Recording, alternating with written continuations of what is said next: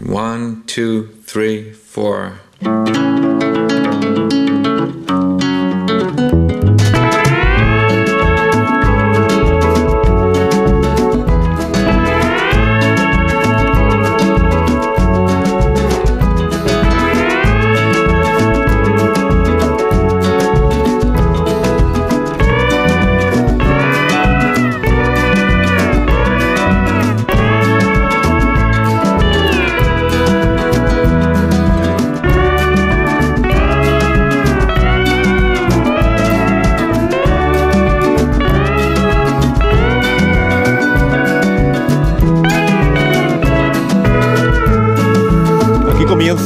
Cultureta buena, la cultureta que sigue la gente, la cultureta que gusta, la cultureta que marca un poco la tendencia, que es la de por las mañanas de los viernes, en más de uno donde, donde Alsina, que soy yo, y aquí en Onda Cero.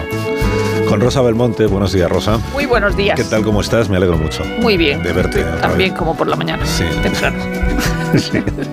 No, te advierto que vamos mejorando según van Sí. pasando un poco las horas. Es verdad. Casi Se todos. rueda más. Casi todos vamos mejorando, sí.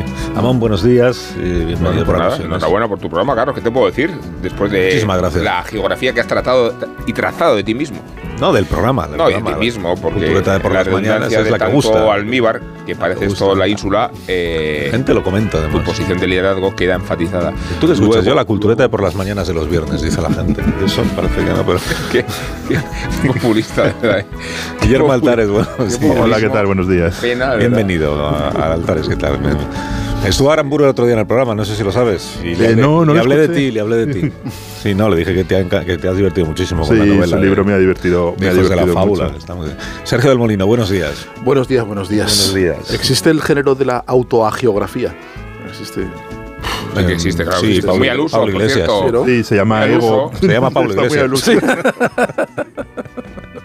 Pues nada, encantado de Sí. estar donde tú. Pues, pues que sepas que también le hablé a Aramburu de ti, incluso le leí, le leí tu columna A de, diferencia de ¿Te Guillermo, lo escuché. sí, lo que sí. escribiste, sí. Y le, Luego me escribió, él estaba, salió encantado. Dijo, menos, Sí. además, dijo, menos mal que Carlos leyó la columna porque estaba en la entrevista como muy. Sí. es, que él, un poco, él- ¿qué mm. ¿quieres decir que estuvo flojo él? Eh, no, él estaba muy bien. ¿Tú crees? Sí, estuvo gracioso. Tenemos que encontrar las grabaciones esas del, Eso es muy divertido. Lo de Neruda del, me encantó. del El terrorismo serial, cultural. Del serial ese que hacían satírico en Radio Popular de San Sebastián, año 1978. Pero, la- pero el grupo este, el grupo este gamberro era de un gamberrismo mucho mayor. Es decir, que eh, iba, hacían vandalismo por la calle, hacían un montón de cosas. Hacían, no, no era solo la, la radio y presentar eh, concursos a po- poemas de Neruda, concursos. Hacían muchísimas más cosas y Sí. hacían mucho ruido. Pero de esas otras no, no queremos recuperarlas. No, recuperar más, más que nada porque no se pueden oír. solo las, de la, solo las de la radio. ¿Quién falta esta mañana? No está Vigalondo. Mm, No está Nacho. Ah, que no viene. Vale. Que ha mandado justificante. Ah, mira, el médico. sí, no. Justificante firmado por sus tutores legales. Justificante y mens- ah, un mensaje de audio, de audio para vosotros. Una nota de voz de Vigalondo. A ver. Vamos con ello. a ver. Perdonad, pero a mí siempre me ha reventado la gente que se refiere a artistas consagrados y populares con apelativos cariñosos. Eh, en, vez, en vez de Hitchcock dicen Hitch, en vez de Clint Eastwood el Tito Clint, en vez de en vez de Bruce Springsteen dicen me voy a un concierto de Bruce. No, perdón, familiaridades las justas. Entonces, cuando me ha dicho Zumer que esta semana vais a hablar de Tar, lo primero que he pensado es no, no, perdón, no, Tarkovsky. se dice Tarkovsky. Andrei Tarkovsky, ¿vale? Y ya, y, y- y Ah, esto ya. Y esto es. Estuvo mejor en Los Feroz, es decir, antes, antes de que se fastidiara la fiesta. Ah, ¿qué tal estuvo él? Él subió al escenario. Él y subió al dijo- escenario. ¿Dijo alguna cosa? El mismo chiste del año pasado. El mismo. ¿El sí. de la estación? sí. Fue maravilloso. Pero que no le han pagado este año, ¿o qué? Por eso hace el mismo del año Yo pasado. creo que era un 2 por 1 Era una, era una reivindicación sutil. Era un reafirmarse en su chiste. Sí, y, y por eso ya no ha venido hoy, ¿no? Porque Me imagino que estará de resaca. Digo yo. Pues es un resacón. ¿eh? los pero fueron el sábado. el sábado al viernes. Bueno, que sí, que vamos a hablar, bueno, a ver cómo la- a ver cómo a ver cómo lo hacéis. A ver cómo lo hacéis para hablar de una película Sí. sin no me hagáis un, no me hagáis un Rafa La Torre.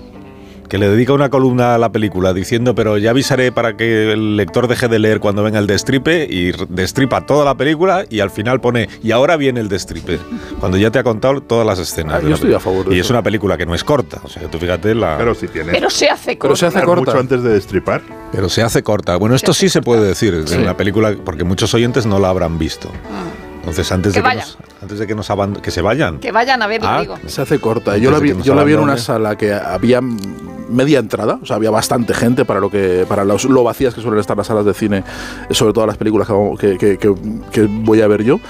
Y algunos entraron con palomitas y no se oyó un crujir de palomitas. Yo creo que eh, ni las comieron. O sea, estaba la gente absorta, pegada a la pantalla. Eh, Yo Vale. he visto una, una ahí- entrega y un hasta ahí vamos compromiso bien, vale, hasta ahí vamos bien, vamos bien. Pero Oye, luego al final. No, ya ahí no. ahí no. Ahí Pero no. al final cuando- Yo cada vez que vea un momento de peligro, final- al- vale. al- Se puede decir-. La policía anti-spoiler va a tener que estar Se- muy alerta. Yo soy hoy el gabinete anti- anti-spoiler, policía de la... Se puede decir que además de además de Kate Blanchett, que es la película ella, toda la película. Eh, mm, ya estás, ahí ya estás diciendo no, demasiado. Vale, pues ti- tiene de Es ella toda escudera. la película. Ella sale. de escudero, Ella sale en de escudera. Noemí Merlan, a- actriz francesa estupenda, Bueno, maravillosa, no, de no. la de que salía la protagonista de Retrato de una mujer en llamas y que Aquí aquí hay que- está también estupenda. Que hay A mí me gusta mucho. Que hay Y a y. Nina Hoss, Nina la, Hoss. la actriz alemana que Claro. es estupenda. Sí. Nina Nina Hoss. Hoss. Muy mía la película, ¿eh? A mí me A gusta ver, todo, a mí me gusta todo. Bien. película, vamos a dejar las cosas, No, es muy mía. Es Hay- muy mía. Hay preámbulo. hay. Es muy mía, vamos. Ahora explicaremos por qué es muy No, por todo lo que trata. Por las casas. Soy el único de los presentes que ha entendido toda Por la todo lo que trata. Por El todo lo único que trata. sabe. Es muy suya por todo lo que trata. Bueno, aquí cada uno se confiesa como quiere. Es el único que sabe de quién es. Wrangler. No, pero cuando te dicen MTT y tienes que saber que es Michael. T. Thomas, esa no es Pero fácil. y ese momento en que dicen todo el rato. Tuya por Berlín, por, Por por- porque tú también mandas mails. Pero a mí Basta. me porque gusta esa familiaridad con No, Digi. ahí no, Basta. no, no, ahí no me ganáis, no me ganáis ninguno. Basta que hay preámbulo. Que hay guion y Vale. vamos al guion. Pero es muy mía, vamos. Pero no es de Kate Blanchett. Sale Kate Blanchett, hasta ahí podemos llegar. Mucho. No, sale mucho, es ella. Bernstein, Quinta de Mahler. Desmentimos categóricamente a Vigalondo, página 1, porque no vamos a hablar de Tarkovsky, sino de Tar.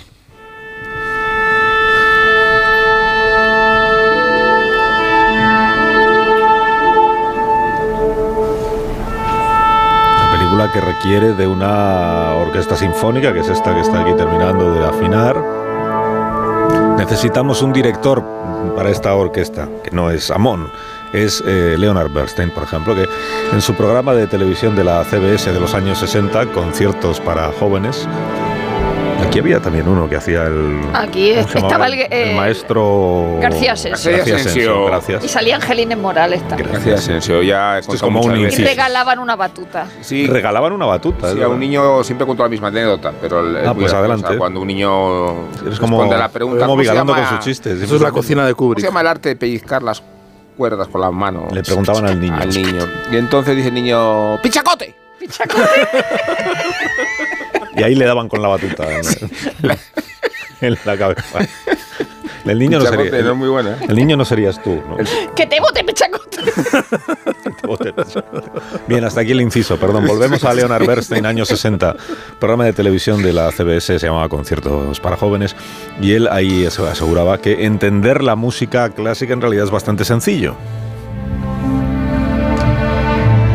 Now we can really understand what the meaning of music is. It's the way it makes you feel when you hear it.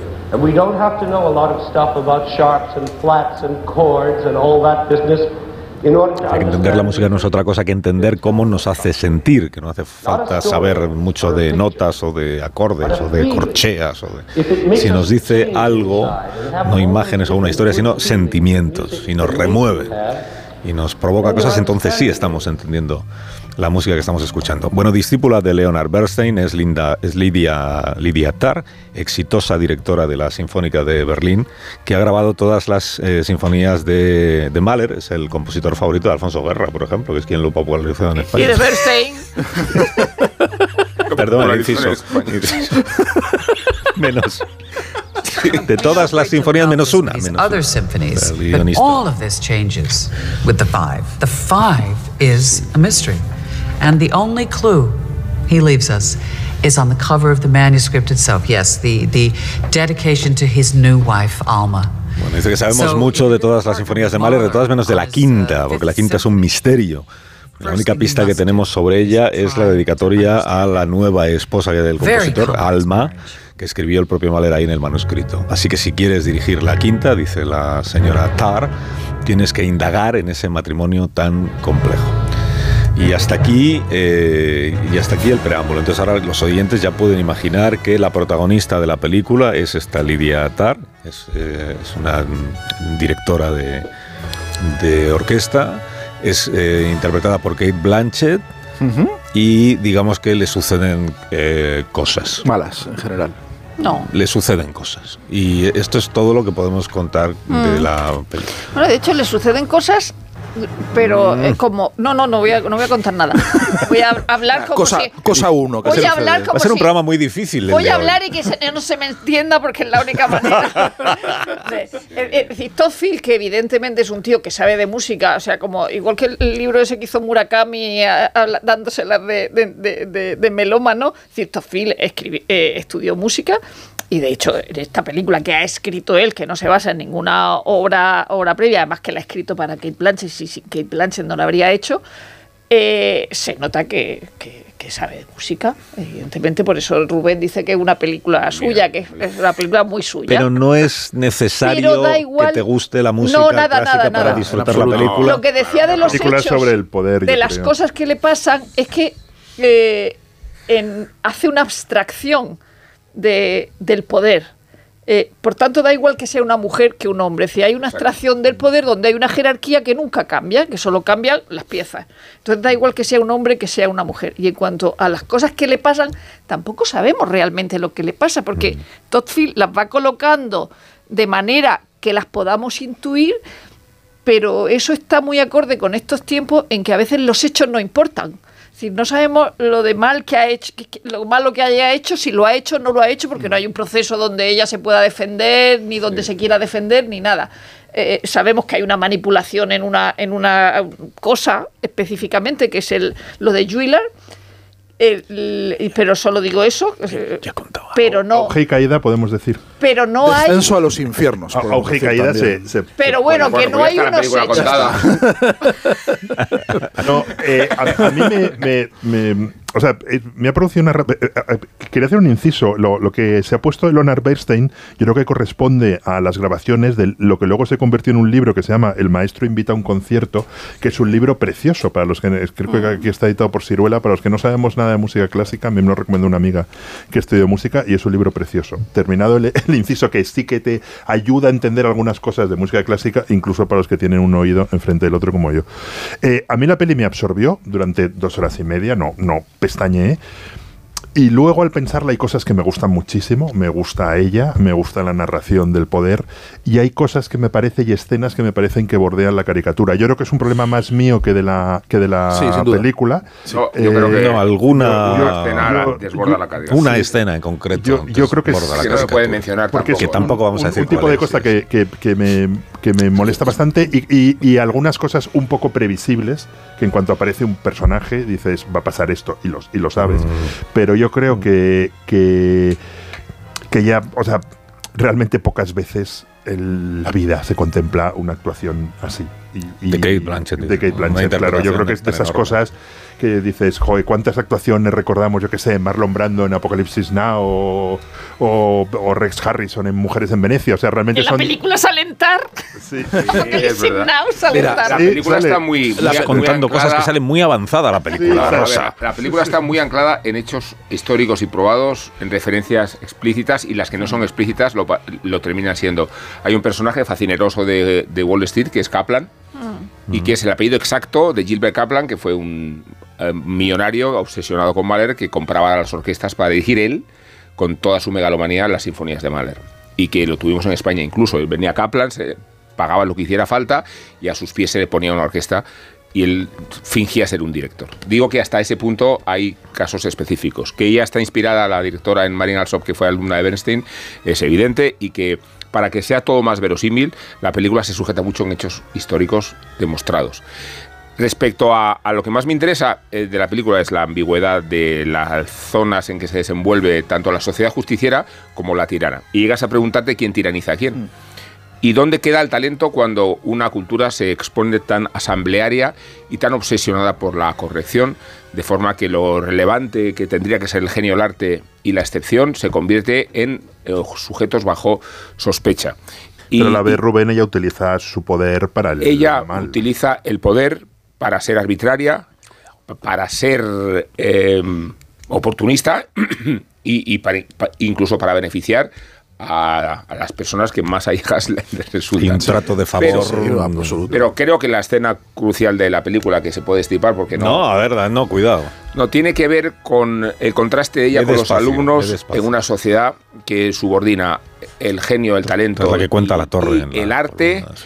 a la pura doctrina eh, de la corrección. Sí. Pero no es solo al la- pero, Rubén, personaje, pero no es- Will, espera, Cuidado, cuidado, al personaje que reniega de Bach porque siendo él racializado, como se dice en la película, Y- y para no, no acepta, no acepta la dimensión misógina presunta de Bach y sacrifica la presunta Yo misoginia de Bach a la interpretación Pero, misma de Bach. pe- pero, Sí, perdona, si me dejáis polemizar en eso, creo que sabéis que yo creo que si el 70% de la música que escucho en mi vida es Bach. O sea que no soy precisamente na- eso nada da igual, sospechoso Willy, que de Bach. Bach no, pero si es- también eso tiene otra parte interesante que me parece bien, que es, eh, eh, claro, ta- eh, lo lógico es que las generaciones que vienen desafíen y eso es lo que ocurrió en los 60, lo que ha ocurrido Pero muchas para veces en que la te historia. guste una Lo- lo- música lo- porque sea china, bueno, pero lo lógico es que ¿Y desafíen los valores que te. eh, o sea, es- Pero- a mí me parece Pero, a perfectamente. si te gusta Bach, habrás aprendido de Bach Antonio. la Comprensible. dimensión intemporal, ¿verdad? Sí, sin- y lo habrás duda, valorado sí, sí, sí, por eso, despojado de sí, las decía eso que yo no soy nada. Es que- sospechoso,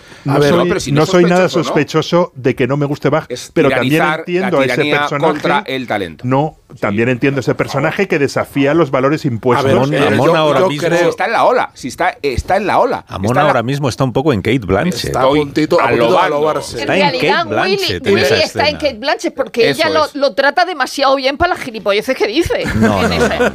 Yo lo que A ver, a ver, es pero, que pero me este parece plan justificable desafiar los valores y que si Pero si es la correcta, pero ¿qué desafías? Desafiarlos de verdad, desafiar los valores. No significa sujetarte a la corriente predominante que sospecha y recela del tirano cuya capacidad artística se sacrifica. Bueno, pero ¿cómo se- que no, por se- favor? se graban todo película muchísimo como Kate Blanchett. sobre la Pero y una cultura música de la mejor por ser mujer mediocridad. y negra. Bueno, pero, pero esto, esto, que es muy interesante y da para mucho debate, evidentemente, para mí no es el cogollo de la película. Yo creo que es, es una de las muchas eh, discusiones que van surgiendo y que van, y, que van surgiendo de- del, del núcleo eh, común.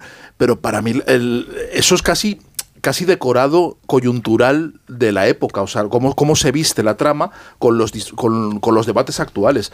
Pero creo que la historia de Tar es mucho más universal, es mucho más universal y mucho más atemporal. Y creo que habla mucho más de, de, de- de la genialidad, del poder, en términos universales y comprensibles a, través de la historia. Yo creo que es una película que se puede ver dentro de 100 años y se puede entender perfectamente al margen de los debates coyunturales que estamos teniendo aquí, que son los que, lo- los que articulan y vertebran la trama y los que permiten que haya una trama. Pero que si la película, si, si, si eh, Todd Field hubiera hecho esta película hace 30 años, podría haber hecho esta misma película, pero articulándola con debates del momento y con, y con polémicas de, de, de- de hace 30 años. Creo que eso es una forma de vestir y de hacer avanzar la trama y de crear una serie Pero de conflictos nosotros no hemos para hablado de la contar algo. cancelación.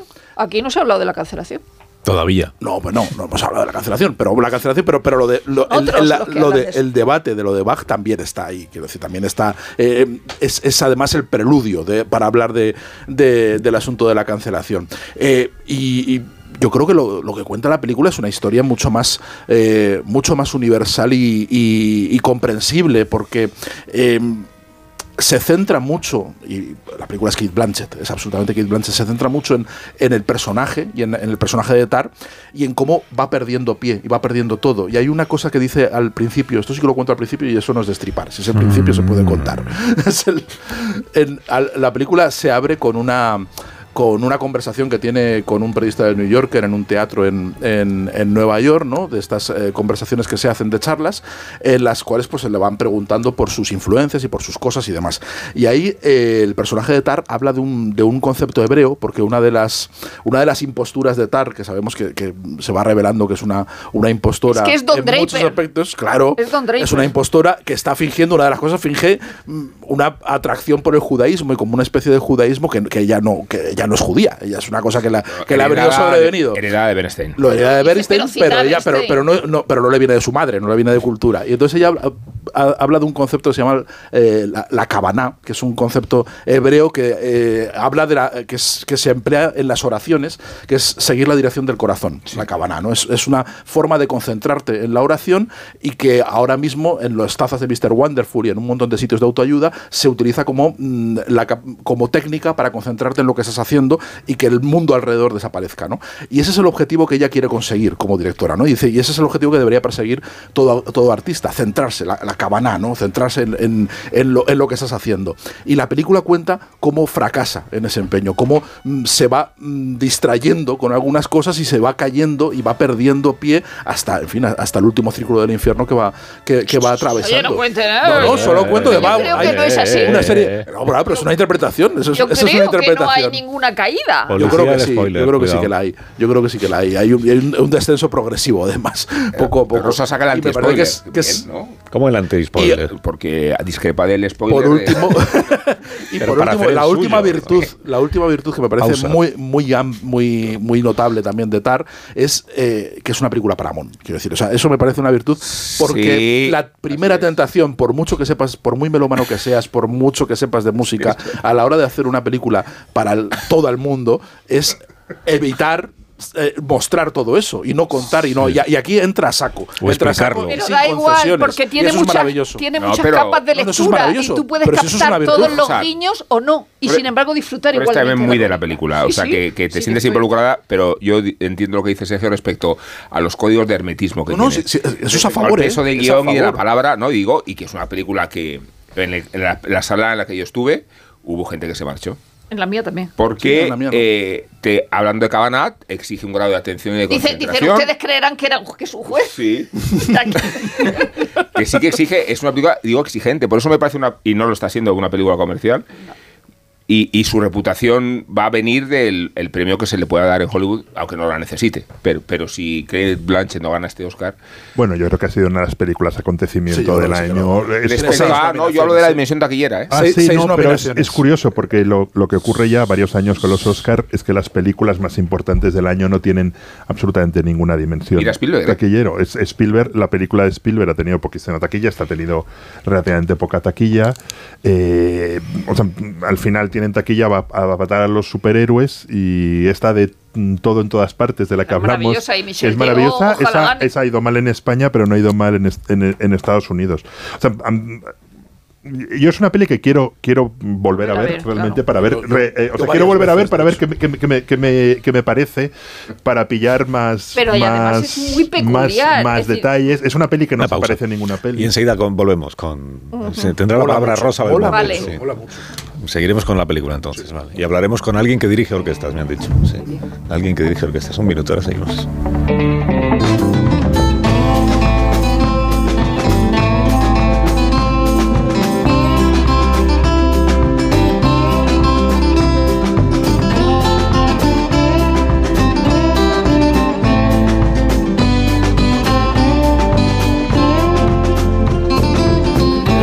Belmonte se quedó con, Sí, con la palabra que- en la boca que- para eh, decir. eh, quería decir que era una película muy peculiar, más allá de eh, esas cosas cinematográficas puramente de las que hemos hablado, ¿no? Incluso del plano secuencia de Juilliard, que es una cosa bastante extraordinaria, que es muy peculiar por los títulos de crédito. Es decir, empieza con los títulos de crédito Sí. que tradicionalmente se ponen al final y deja para el final las piezas musicales, que, Sí. que normalmente en unos títulos de crédito pasan rapidísimo. Entonces aquí te da tiempo a leer todas las piezas y todos los intérpretes y los compositores.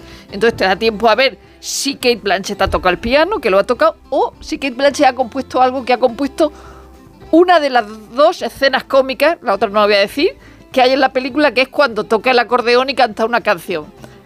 Y eso, Eso es de ella, Y sí. eso es de ella porque lo vemos tranquilamente en la. eh, Y creo que, que- que- que es un acierto este tipo de títulos de crédito para este tipo de película, para que al final veamos tranquilamente las piezas musicales. O sea, que Kate Blanchett es aún más genio o genia, Mucho no sé más. cómo se dice ahora. eh, más de lo Maestro, que, cre- más de lo que maestro. creíamos. Maestro. Esa, de lo que creíamos. Por eso le hace una interpretación brutal. Sino que habla alemán. Sino que habla alemán de verdad, de verdad. Es la leche, no hay nada La que no reina de los elfos en el. Señor de los Me falta Anillos. saber si, si es creíble, porque yo ahí no tengo criterio, Amon igual sí, si es creíble Kate Blanchett cuando está dirigiendo la orquesta. O sea, Sí, si claro, es porque su manera de, de moverse y de actuar se corresponde con... Digamos que hay un cierto histrionismo, pero que tiene sentido porque es un histrionismo heredado de Leonard Bernstein, que se significaba también por la, la contundencia y expresión de los gestos, ¿no? Se transformaba.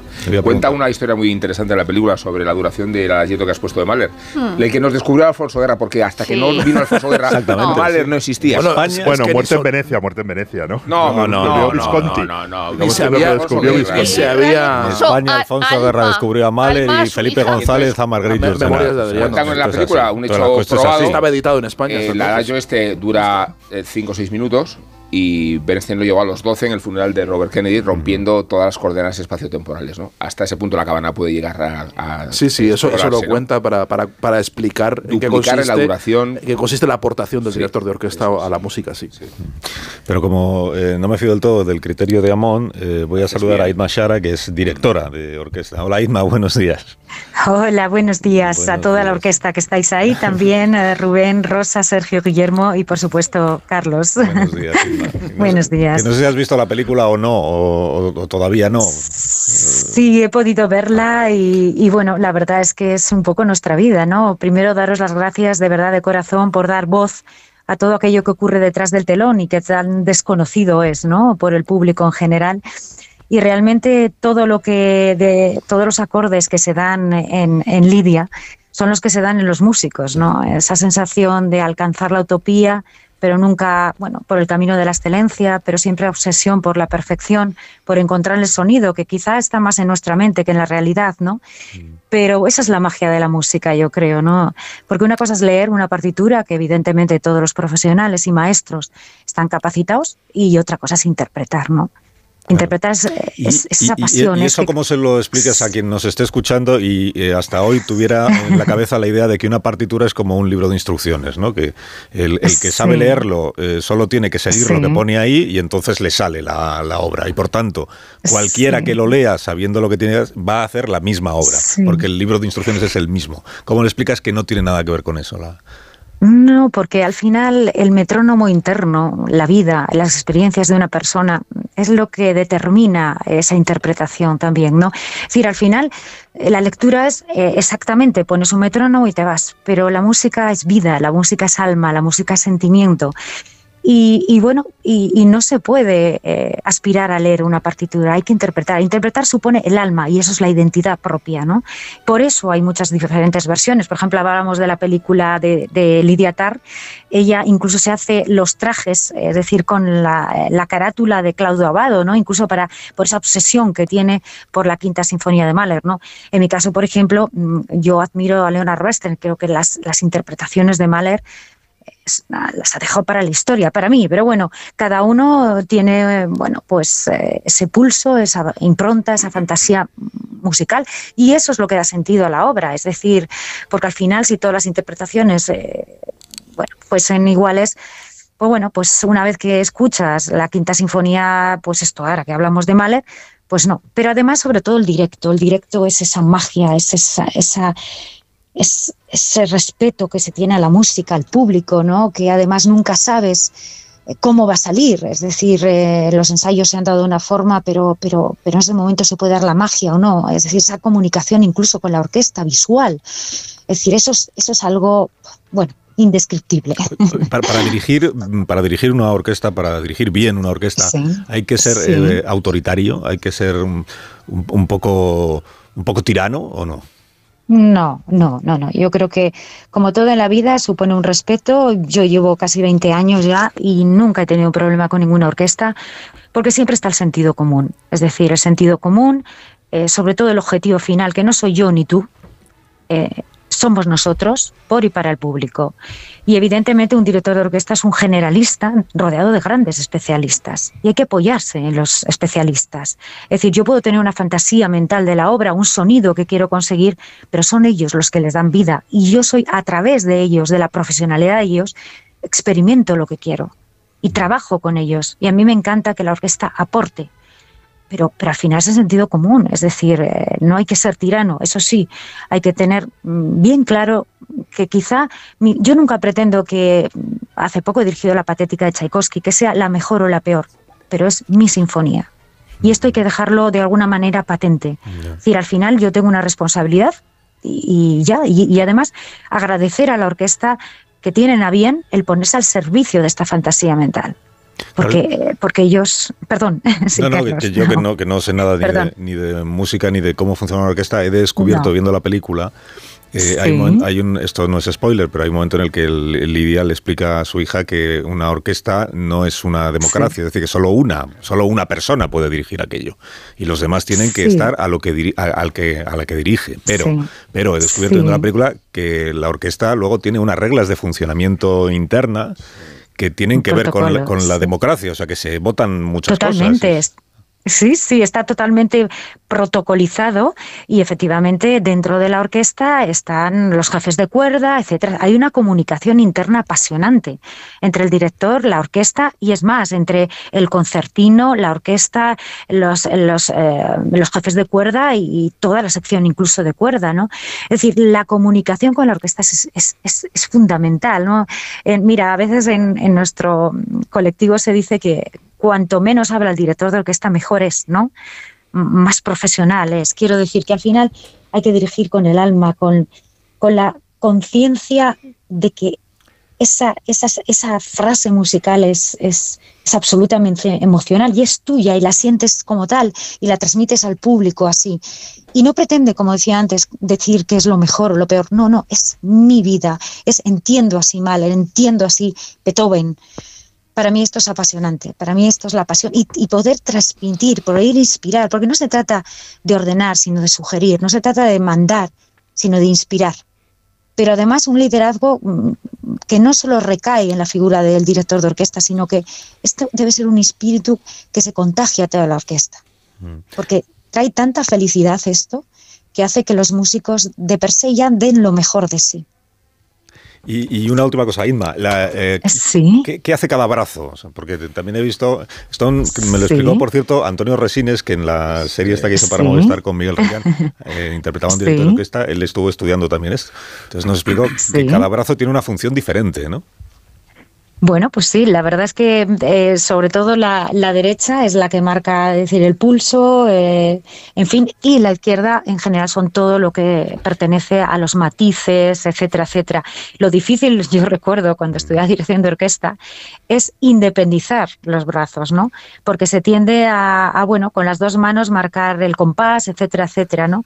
Y marcar las anacrusas, etcétera. No quiero entrar en tecnicismos para que, bueno, todos los oyentes puedan saber de lo que hablo, ¿no? Pero, pero realmente lo difícil es eso, ser independiente, que cada brazo tenga vida propia y sepa lo que quiere transmitir, ¿no?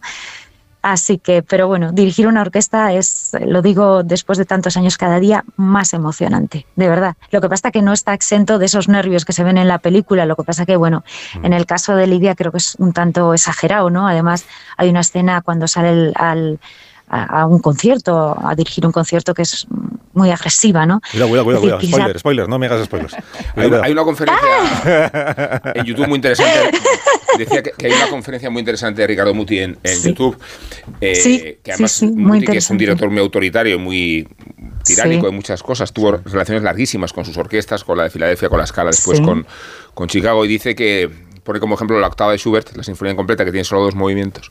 Y dice que para dirigirla en realidad solo hace falta ser guardia de tráfico, que es marcar el 3x4 en, el primer movimiento, termina el primer movimiento y en el segundo es lo mismo. Entonces, de ahí parte la, el desarrollo de lo que tiene que aportar un director de orquesta y termina diciendo todo lo que no está en la partitura. Efectivamente. Es que es verdad, es, es la vida que hay en la partitura, lo que tiene que transmitir el director de orquesta. Claro que sí. Es que esa es la mejor definición. Em, empiezas como un, bueno, como un un, eh, una persona que está dirigiendo el tráfico, ¿verdad? Pero acabas con el mundo de la música. Esto es lo apasionante, ¿no? El mundo de la música es algo que, que te inspira, es la, la intensidad en el deseo, que diría Aristóteles, ¿no? Es decir, que... Y esto es, además, incluso como seres, somos seres humanos, no somos metrónomos, pues nunca sabes. Eh, tú has podido dirigir mm, infinidad de veces eh, la cuarta de Brahms, pero quizá, bueno, nunca estás satisfecho con esa sinfonía, ¿no? Y, y a veces esta es la magia de la música, es la que te hace estar siempre atento, alerta y no te deja vivir a veces, ¿eh? porque siempre intentas buscar un sonido diferente o cada vez, o oyes igual yo alguna versión que la hice hace 20 años o 15, dice, no me gusta absolutamente nada, nada, es más, ni la oigo. Y Mashara, muchas gracias por haber estado con nosotros esta mañana. Ha sido un placer enorme y gracias, por dar, dar voz a la música clásica. Un gusto. Gracias, Inma.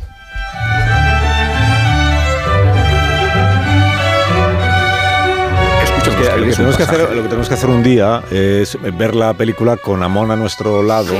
Que nos la vaya comentando. No, aquello. La versión de Rubén. Todo versión de Rubén. aquello, todo aquello que eh, Se te alguien, escape. claro, alguien que es muy aficionado a la música clásica es- entiende y los demás lo, lo dejamos pasar. Mi amigo, Pero con cuando gestos diga, despectivos, ¿no? ¿No entendéis?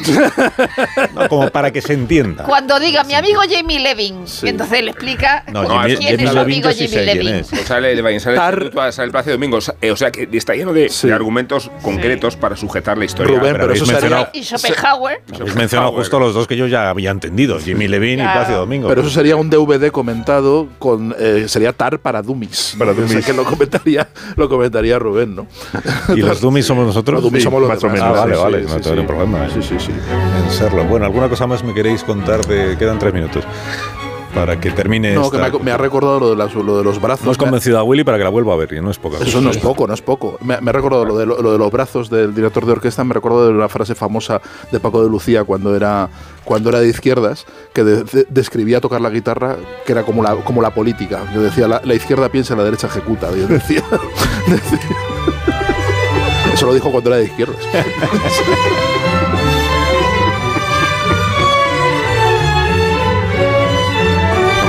pasaje de la Senata para cuerdas de Tchaikovsky, por cierto.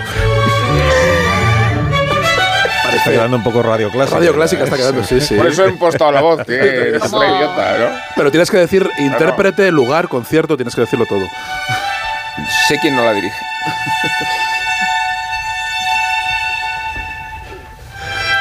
Bueno, que mm, aparte de la película Tar, que van a ir nuestros eh, oyentes seguro a verla Masa. este fin de Sí, semana sí, en masa, en o igual, igual alguien entra y se sale antes de que termine. No En masa también. no pasa nada.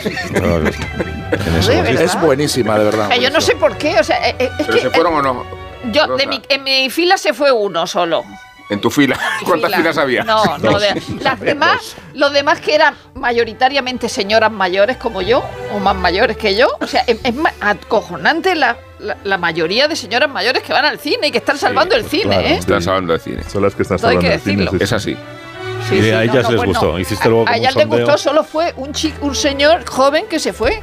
¿eh? ¿Y se fue como a la media hora o a las Sí. dos horas? Pues se fue como a la, sí, a la media hora. o ¿Dónde así. está TikTok? Preguntaba. No, Pues sale también en la película. claro. ¿Dónde están los Sale bichos de mucho Avatar? Sale, sí, sí, sí, Sí. sí. No, no, en la película sale todo. Sí. Porque todo es un pastiche, que es una de las grandes frases de la película. Sí, todo es un pastiche. Y todo es un western. Sí. Que entonces esta noche vais a hablar en la otra cultureta, la. Bueno, Sí. la. No pasa nada, la minoritaria, no pasa nada. La- Vamos a hablar de la década de los 90. de la década de los Sí. 90. Eh, sí. Buen tema. ese. El Desde, desde tema. 1991 hasta 2001. En líneas generales. Pero, Sí. eh, En líneas generales. Líneas generales. Sí, sí, de los en 90 líneas generales. Mira. Pero ¿cuál es la tesis? Un libro, Los que se, un 90. libro que se titula Ah, Los 90. Que hay un, que hay un Que ha libro. publicado la editorial Planeta. Sí, pero Península en particular. Si hay un libro ya concretará bastante, porque es, una, es un tema muy amplio, los Sí. 90. Sí. Los 90. Pues va- Pero bueno, ese libro va de los 90 americanos. Pero Ya, ya nosotros vamos, vamos, ya a, vamos acotando. Vamos a nosotros vamos a, trufarlo de españoles. De Los 90 90 españoles. americanos los vais a trufar de Sí. españoles. Pues, sí, porque no nos Sale el naufragio de curro, por ejemplo. A que vais a hablar de los 90 en España. No, También. el libro de los 90, y eso es muy anglosajón, muy pero confuso nosotros lo, de lo vamos a mejorar. Sí, porque el libro es muy A anglosajón. ver, Pero es hay un- tesis es- o no hay tesis. Es un ensayo sobre eh, el tiempo de los 90. Hay y una la generación tesis de los 90. que es que lo que pasa ahora tiene su origen en los 90. No, en serio. Esa es, es ¿Es la posible eso? Sí, así es. Tal cual lo está escuchando, Carlos. Que en los posible. 90 no te obligaban a opinar de todo y ahora sí. O sea, yo estas cosas me fascinan. O sea, yo en los 90 opinaba igual que ahora. Bueno, pues esta por noche, escrito. esta noche los Yo menos, 90, yo opinaba en la menos. cultureta, los, no- Sí. los 90 en la cultureta de por las Sí. noches. Me pagaban, De no la me que pagaban Tenemos por contenido enjundioso de Karen Blix, ¿verdad? Sí. Karen Blixen, Sí, sí, por una serie de Dinesen. cine que a mí me ha gustado mucho, la Ah, verdad. ya sé cuál A es. mí no. Es una escritora. Ya, os tenéis no, que ir sí. porque llegan las noticias de las 12 de la mañana. Adiós, Amón, adiós, Rosa. Adiós. Adiós, adiós, Willy, adiós. adiós, Sergio. Hasta el lunes. Hasta el lunes, Sergio. Hasta el lunes, sí. Cuatro minutos y contamos la actualidad.